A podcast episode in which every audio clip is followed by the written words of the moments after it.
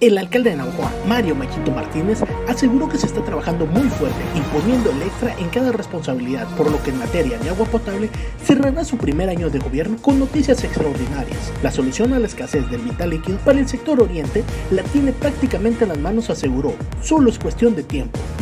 La Comisión de Salud aprobó el día de ayer el dictamen con el proyecto de decreto que abroga la ley que regula el uso de cubrebocas y demás medidas para prevenir la transmisión de la enfermedad provocada por el virus del COVID-19 en el estado de Sonora. Establecer como obligatorio el uso del cubrebocas para todas las personas que se encuentran dentro del territorio del Estado no es proporcional ni se encuentra dentro de las recomendaciones que la Secretaría de Salud Federal o el Consejo General de Salubridad hayan recomendado. Concurta el 31 de mayo en la plataforma de la Jornada Nacional de Reclutamiento y Contratación de Médicas y Médicos Especialistas. Se han registrado 9.275 aspirantes para ocupar alguna de las 13.765 plazas requeridas en las instituciones del sector salud, Institutos Nacionales de Salud y los gobiernos de los estados, que agregaron sus vacantes a través del Instituto de Salud para el Bienestar, INSABI.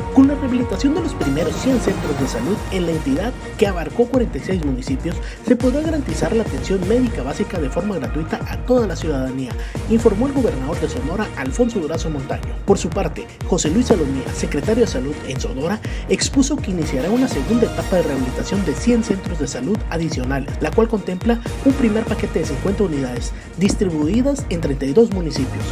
El presidente de la República, Andrés Manuel López Obrador, negó que haya mandado amenazar al dirigente nacional del PRI, Alejandro Augusto Moreno, para lograr la reforma eléctrica. Durante su conferencia matutina, respondió a los señalamientos del dirigente y legislador priista, los cuales apuntó que son propios de la época electoral que se vive en México.